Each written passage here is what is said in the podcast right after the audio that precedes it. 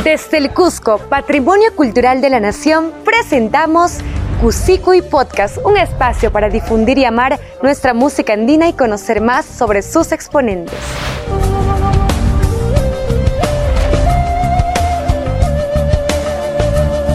La música andina y su variedad de géneros va pasando de generación en generación. Fueron y son muchos los exponentes que con gran esmero y trabajo y pasión también van difundiendo y posicionando a la música, a la cultura andina en la industria musical del Perú y del mundo. Sin embargo, van surgiendo propuestas jóvenes que incorporan características de su generación sin perder su identidad cultural. Bienvenidos a y Podcast. Yo soy Cris Verbaca y los seguiré acompañando en este viaje cultural. Hoy con nosotros Daniela Brown, compositora, intérprete y precursora del folclore joven. Bienvenida, Dani. Qué lindo tenerte en Cusicui nuevamente porque estuviste en la primera temporada y hoy te tenemos en esta segunda eh, llevando este podcast cultural andino a toda la gente que nos escucha. Muy feliz, Cris, por la invitación. Siempre es bueno hablar con amigos músicos y, bueno, qué mejor que cultivar lo lindo de nuestra música andina, ¿no? Mediante este tipo de medios. Con Dani nos conocemos a través de las pantallas. Yo creo que se va a dar el momento.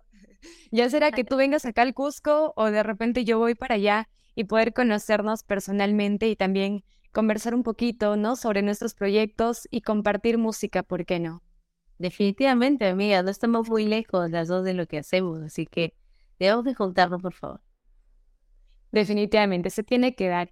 Comentemos un poco a la gente que nos escucha. De hecho, este, como ya mencionaba, en algún momento ya contamos un poquito de tu historia, pero ahora para los nuevos oyentes, contemos un poco sobre los inicios de Daniela Prado. Sabemos que yo creo que la música ya corre por tus venas, por tu papá, porque tu papá ya estuvo eh, inmerso en la música, ¿no? Fue primera voz del dúo Yacucho y también tu mami ahí con el gusto siempre de la música. Coméntanos un poco sobre la influencia que tuvieron ellos, cómo fueron tus inicios también en este bello arte.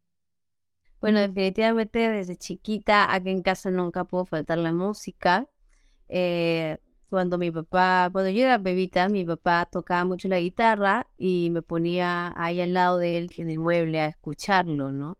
Y hay videos bien bonitos donde yo estoy ahí, solo me quedo viéndolo y él me canta unas canciones, unos, muchos guainitos bien bonitos. Y bueno, fue creciendo, eh, también empecé a escuchar un poquito de música latinoamericana por parte de mi mamá, eh, los Jarcas, eh, distintos grupos que a ella le encantaba poder cuando las mamás limpian, cocinan. Pero en, todo, en, todo, en, todo, en toda casa, ¿no? Siempre me he dado cuenta, claro, en cada núcleo hay una música que distingue, en algunos es el rock, en algunos es la cumbia, en algunos es la salsa. En mi caso, lo que me trae a mi niñez es la música andina, la música latinoamericana, es con lo que he crecido, con lo que he escuchado a, a mi mamá este, limpiar la casa, o cuando escuchábamos en el carro yendo a algún paseo, ¿no?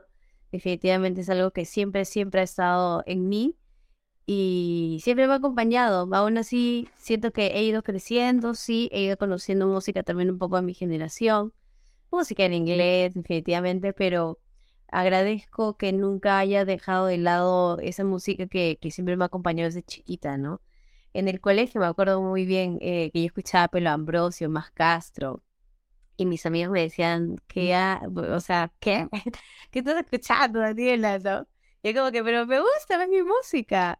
O algo bien interesante, Crispin, no sé si te ha pasado. Yo me acuerdo muy bien claramente de este episodio. Yo tenía 14, 15 años, había terminado con una pareja, una niñez, así. Y me acuerdo que en lo primero, no, el primer amor, y me acuerdo que lo que me ponía a escuchar es Esta noche de Pelo Ambrosio. Imagínate, a los 15 años. Me imagino a la Daniela de 15 años eh, llorando con esta noche. Esta noche, sí, de verdad, de verdad. Entonces siempre, siempre le he sido fiel a mis raíces y nunca me he sentido avergonzada de, de lo que soy y de mi música, ¿no? Nunca, por más que, bueno, como todo lugar hay gente que no le gusta lo que escuchas, ¿no? Pero bueno, siempre con, con la mirada adelante y seguir siguiendo cultivando esto lindo que nosotros tenemos, ¿no? Es un punto que además es súper interesante porque de hecho, eh, digamos, hay muchos niños, ¿no? Que de repente vienen con esa misma influencia de casa, escuchando los guainitos, escuchando la música yacuchana, la música purimeña, la música puneña también, que cada uno tiene sus particularidades, y del Perú en general, ¿no? Y de repente llegan al núcleo del colegio o con los amigos, y entonces como que pasa esto, ¿no? Oye, ¿qué escuchas? ¿Por qué? Y se dejan influenciar, eh, que yo creo que no está mal, no, no está mal darse la oportunidad de escuchar diversos géneros, porque la música en sí eh, es, es, tan linda, ¿no? Y cada, cada uno de los países de repente, cada cultura tiene lo propio, tiene lo suyo, se dejan influenciar y por vergüenza dejan de escuchar, dejan de repente sus raíces de un lado, ¿no?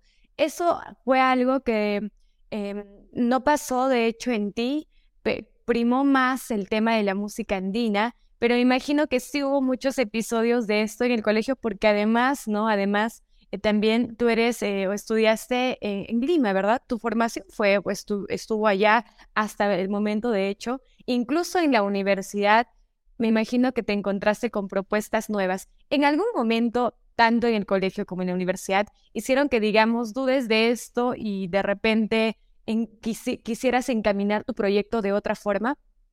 Definitivamente esto pasó, esto pasó cuando yo comencé el proyecto. ¿Por qué? Y es que cuando yo entré a la universidad, eh, empecé a trabajar mucho en, distintas, en distintos géneros. En realidad, antes de que yo hiciera mi proyecto, yo no cantaba tanta música andina, ¿no? Eh, ¿Por qué? Porque fui creciendo. Eh, me acuerdo que cuando entré a la escuela de Cire Mandrile, bueno, igual eh, ahí empecé a hacer algunos covers, ¿no? Pero este no era tanto, al principio no era algo que yo, que yo lo había pensado. Por el mismo hecho que trabajaba en orquestas de cumbia, de salsa, había trabajado también haciendo música criolla, haciendo coros para cantantes criollas, fusión. Trabajé con Diego Divos también haciendo criollo fusión, bien bonito. Entonces llegó un punto en el que cuando yo decido qué hacer, eh, no sé en ese momento qué habrá pasado, que me nublé. Me nublé y creo que ahí en ese momento sí primó el hacer pop. Yo quería hacer pop. Quería, quería hacer Natalia Forcade, este, pero como, no me muy aparte, ponte. Pero quería hacer pop, estaba cerrada con pop. Y es algo bien fuerte, pero me acuerdo que mi mamá habló conmigo y me dijo que que para comenzar el proyecto, para esto mi mamá siempre, desde cero, mi mamá siempre estaba metida en el proyecto cuando, cuando decidimos hacerlo, ¿no? Y ella me guiaba más o menos, porque ella también había estado metida en, en un poquito de la música cuando, cuando eh, estaba con mi papá, ¿no? Por el Duayacucho, ella me contaba que le encantaba hacer un montón de cosas dentro de, la agrupación, ayudándolos a ellos. Y cuando yo quise hacer mi proyecto, no dudó en un minuto de, en decirme, ya, vamos a hacer esto y hacer otro. Y es ahí que ella me dijo, tú tienes que hacer algo que innove, ¿no? Algo diferente. Porque mucha gente hace lo mismo, ¿no? Está haciendo pop, está haciendo esto, ¿no? Y yo me cerré. Bueno, era una chica de 16 años, obviamente estaba rebelde. Entonces era como que, no, si mamá no quiere, yo voy a hacer pop, pop, pop. Entonces, así, eh, fue toda una discusión de, de unas, unas semanas, porque estaba bien cerrada en lo que yo quería hacer. Y me acuerdo claramente que eh, uno de, esos días yo fui a un concierto con mi mamá, eh, pues de Pelo Ambrosio, me fue un festival. Y, escuché, escuché la música linda y me di cuenta, fue como que, cómo me divertía, ¿no? Cómo me gustaba, eh, me sentía, me sentía, me sentía yo dentro de ese mundo, ¿no? Y ahí es que le dije a mi mamá, pucha, tienes razón, o sea, me encanta cómo suena el charango, me encanta cómo suenan las quenas, los vientos andinos, o sea, es algo que me llama y que no, no puedo no hacerlo, ¿no? Y de alguna otra manera también cuando yo empecé a componer con Jan Hassel, que fue el productor de las primeras canciones que saqué, Si te di, Dejarlo atrás, De Paz, él este, me decía, Dani, tú me estás, se supone que vamos a hacer pop, pero tú me estás trayendo canciones a ritmo de guayno, hasta tu fraseo es diferente. ¿no? Entonces, este, tienes que chequear bien lo que quieres porque eso está bien tirado para el guay, ¿no? Entonces era algo como que ya por todos lados me estaba diciendo Daniela, tienes que hacer música andina, música andina, ¿no? Hasta que se decidió hacer eh, por el principio, porque bueno, todos contentos vamos, o artistas vamos evolucionando, ¿no? Al principio se decidió hacer un intermedio entre la música andina y el pop, ¿no? Por se llama folk pop, ¿no? eh, ese intermedio que, que sonó bien bonito con, con Citedino y que agradó mucho a la gente. Y es así, pues, y es así que, que decidimos hacer, eh, decidí incursionarme en, en, la música fusión, en la música andina, al principio con pop, ¿no? Así bien al medio. Y ahora ya, te das cuenta, ya me estoy tirando más para, para el lado andino, ya. en un par de años. Sí, no, ¿sabes? sí, porque además también, eh, además de las canciones que has producido, puede ver también los shows que has hecho, donde que tiene bastante, digamos, incorporación de los ritmos peruanos, ¿no? Hay eh, carnavales, guainitos, caporales que ya mencionaste, ¿no? Como si te di y entre otras canciones más también. Y te consulto esto porque justamente creo que algo que acompañó tu carrera fue la participación que tuviste en La Voz Kids primero y después en La Voz. Y en La Voz Kids todavía este, tu propuesta no fue tan clara con música folclórica, ¿verdad? Este, fue más, digamos, música... Mm, ¿Fue una balada con la que participaste o me, me equivoco? Fue una canción de Jessie Joy. Era un pop, era pop, literal. Exacto. Es yo lo que pasó fue que en La Voz Kids yo participé con 14 años y ahí yo estaba en el cole, había salido, yo comienzo cantando en una iglesia, ¿no? Desde los 6 hasta los 14 cuando yo me salgo de este, de este coro, eh, pasó lo de la voz Kids y tenía eh, a una tía que trabajaba ahí en Latina y me dijo, va a estar Kalimba. Y dije, ¿qué? que, a mí me encantaba. Para esto, para esto, un lado que mucha gente no sabe es que a mí me encanta como loca las baladas pop. O sea, me encanta Sin Bandera, Camila, Kalimba, Jessie Joy. Soy fanática, fanática a morir. Entonces, este, cuando supe que iba a estar Kalimba, yo dije, vamos a Kalimba, tengo que verlo. Dije, ya, me metí en realidad porque quería verlo, quería conocerlo, ¿no? Me emocionaba mucho. Y ya, pues así que me decidí entrar, hice mi casting, todo, y fue la primera vez que yo cantaba prácticamente mayor y sola, ¿no? Porque siempre estaba acompañada de todo mi, de todo del coro, digo. Quiero, claro, del coro en realidad fue algo que yo dije, wow, ¿cómo, cómo tuve las agallas? Porque es algo bien complicado el lanzarte en televisión nacional en un escenario como es que la voz que le, es, es, totalmente diferente a cualquier escenario. Muchos dirán, Daniela, pero tú ya has cantado en escenario, ya estar más canchera es totalmente distinto el estar en un set de televisión con 25 mil cámaras, cuatro personas volteadas, tú sabiendo que tienen que voltear para verte, que tú tienes que cantar. Es totalmente distinto los nervios que sientes ahí al estar en un show con gente que ya está preparada para, para gozar, ¿me entiendes? Claro. Y eso, vivirlo tan chiquita, fue creo que lo que me impulsó a, fue lo que me impulsó a, a yo seguir esta carrera, ¿no? Porque el yo aventarme y el sentirme cómoda y el interesarme también más por la música, porque ahí ya empiezas a ver a otro tipo de, de artistas, no solo cantantes, sino ves a productores, guitarristas, bateristas, gente que te ayuda con el coaching de la voz. Yo empecé a ver a toda esa gente y yo le dije a mi mamá, y mi mamá, mi mamá me siempre me lo recuerda, es cuando yo le dije, ¿cómo, cómo hacen para trabajar acá? O sea, literal viven de, de enseñar a la gente a cantar, viven de tocar todo el día, y decía, qué chévere, ¿no? O sea, es, es, este trabajo soñado, ¿me entiendes? De, de vivir de la música acá con gente pro, ¿no? Y mi mamá me dijo, claro, pues estos eh, son personas que se estudian, ¿no? Eso se estudia para poder trabajar. Yo le dije, ya, mamá, hay que buscar, yo quiero estudiar eh, una como carrera profesional, ¿no? Y es ahí que mi mamá me dice, primero me dijo, si tú quieres ser músico, tienes que aprender lo que vas a hacer toda tu vida y no es solo cantar, sino hablamos de parte teórica, de la lectura musical, de todo eso. Y me metió eh, justo ahí nomás ah, saliendo del colegio, a la par del colegio, a unos cursos libres que dictaba en la católica y de solfeo, lectura musical. Y me dijo, si tú te apruebas estos cursos y te gusta y vas a hacer y te das cuenta que esto es lo que quieres hacer, yo te apoyo. Y me gustó, aprobé mi curso y desde ahí mi mamá me a apoyar, ¿no? Porque algo que sí siempre lo tengo claro es que ella siempre ha querido que yo estudie de manera profesional, no que sea algo mi pasatiempo y me quedo en la música así sin estudiar, ¿no? Ella quiere que quiere que tenga mi cartón música.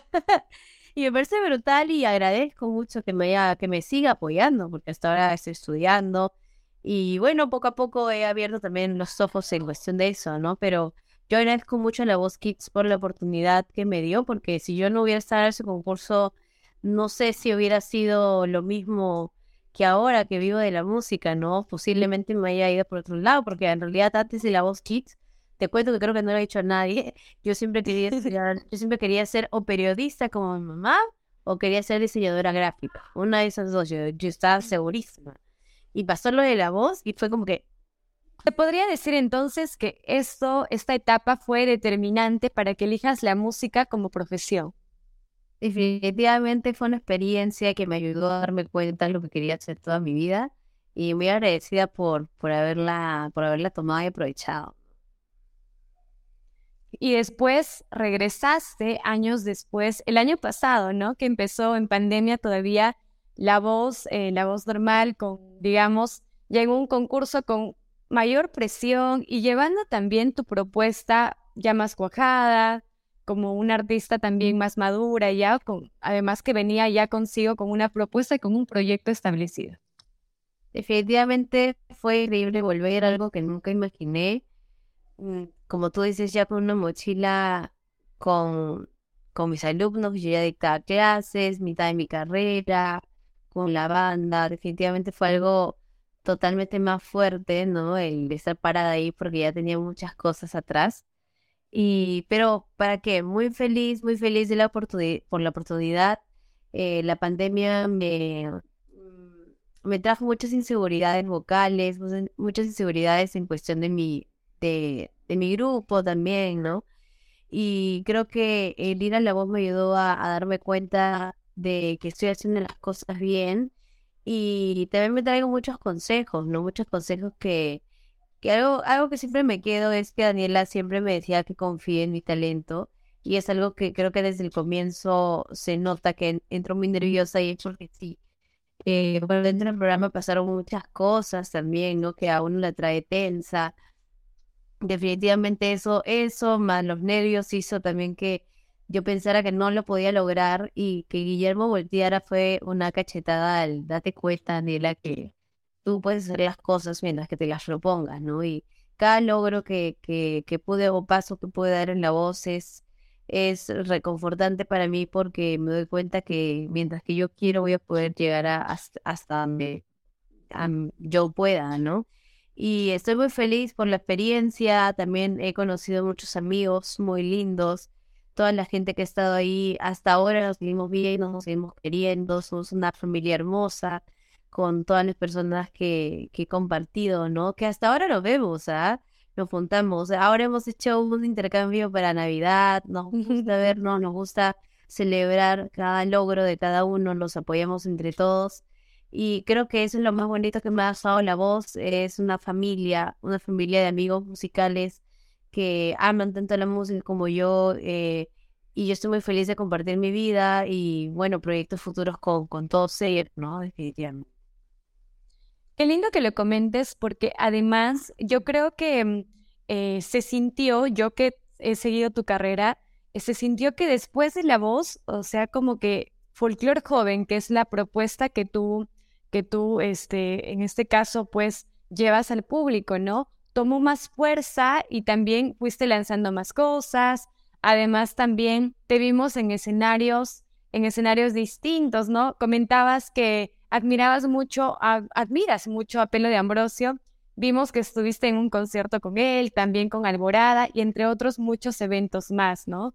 Eh, ¿Tú sientes que la voz de alguna forma cambió tu vida o impulsó tu proyecto o en todo caso, de qué forma, de qué forma benefició el proyecto, ¿no?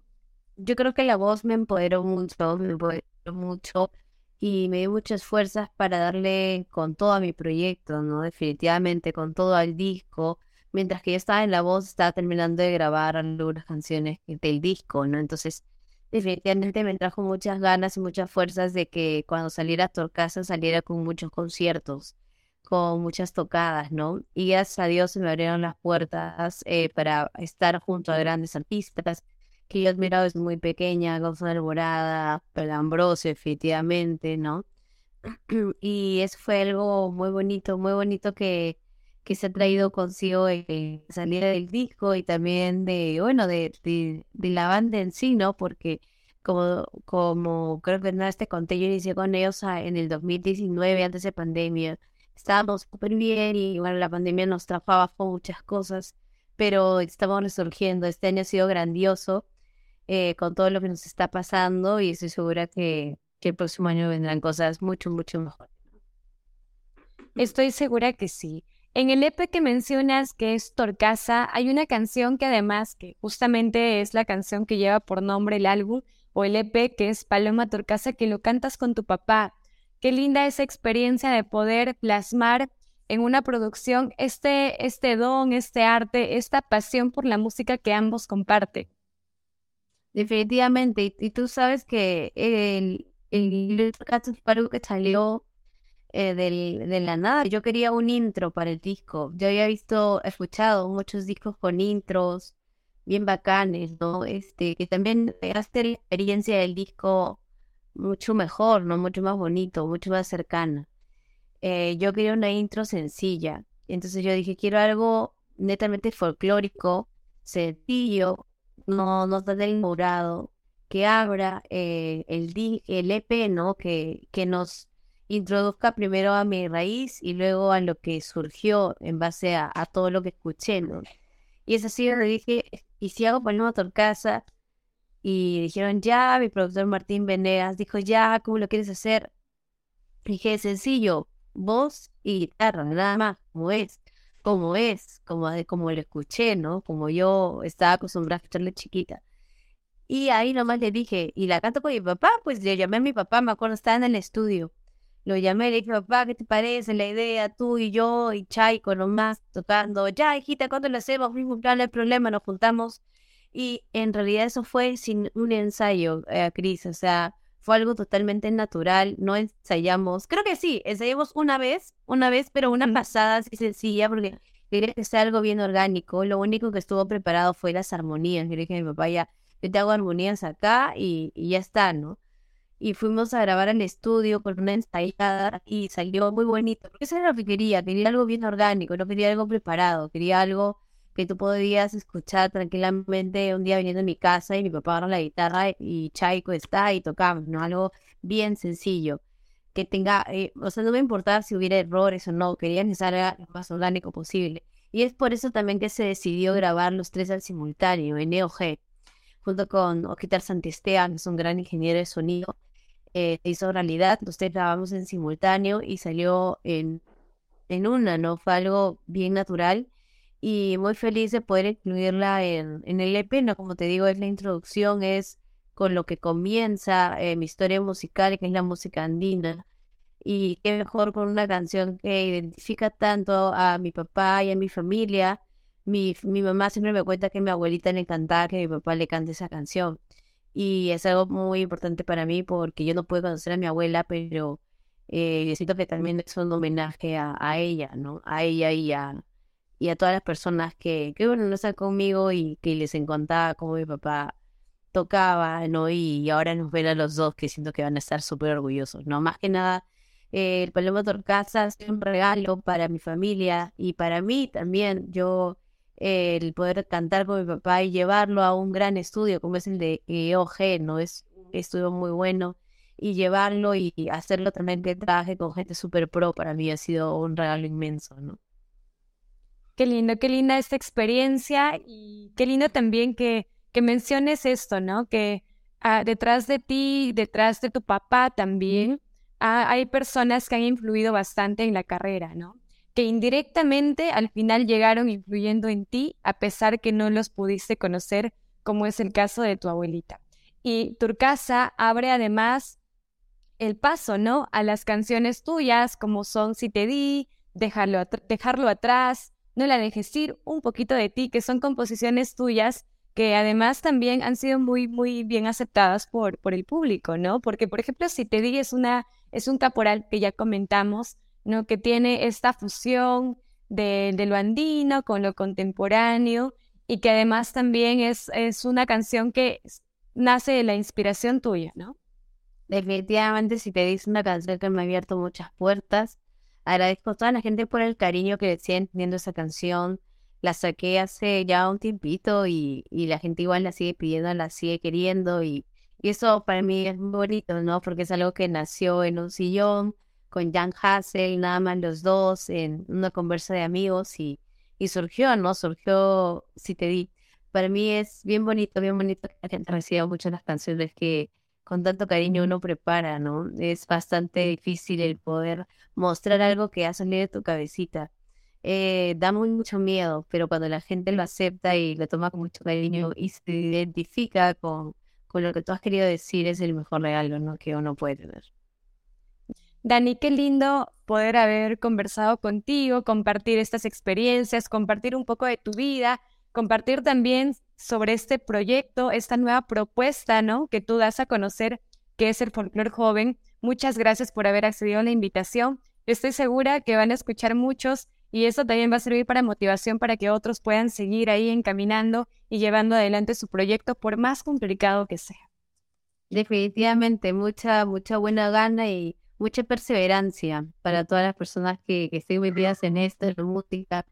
Eh, perseverancia y hay que creer siempre en lo mismo, porque si eso no crees en ti, este, que es lo fundamental, no se va a poder avanzar. Mientras que tú creas en ti, todo, todo se va a lograr. Muchas gracias. que sí.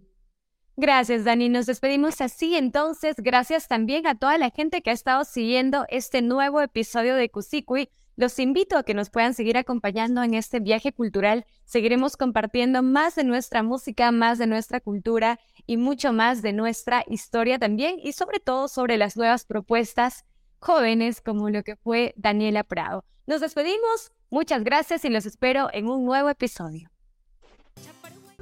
Desde el Cusco, Patrimonio Cultural de la Nación, presentamos y Podcast, un espacio para difundir y amar nuestra música andina y conocer más sobre sus exponentes. Encuéntranos en nuestras redes sociales. y Podcast, no te lo pierdas.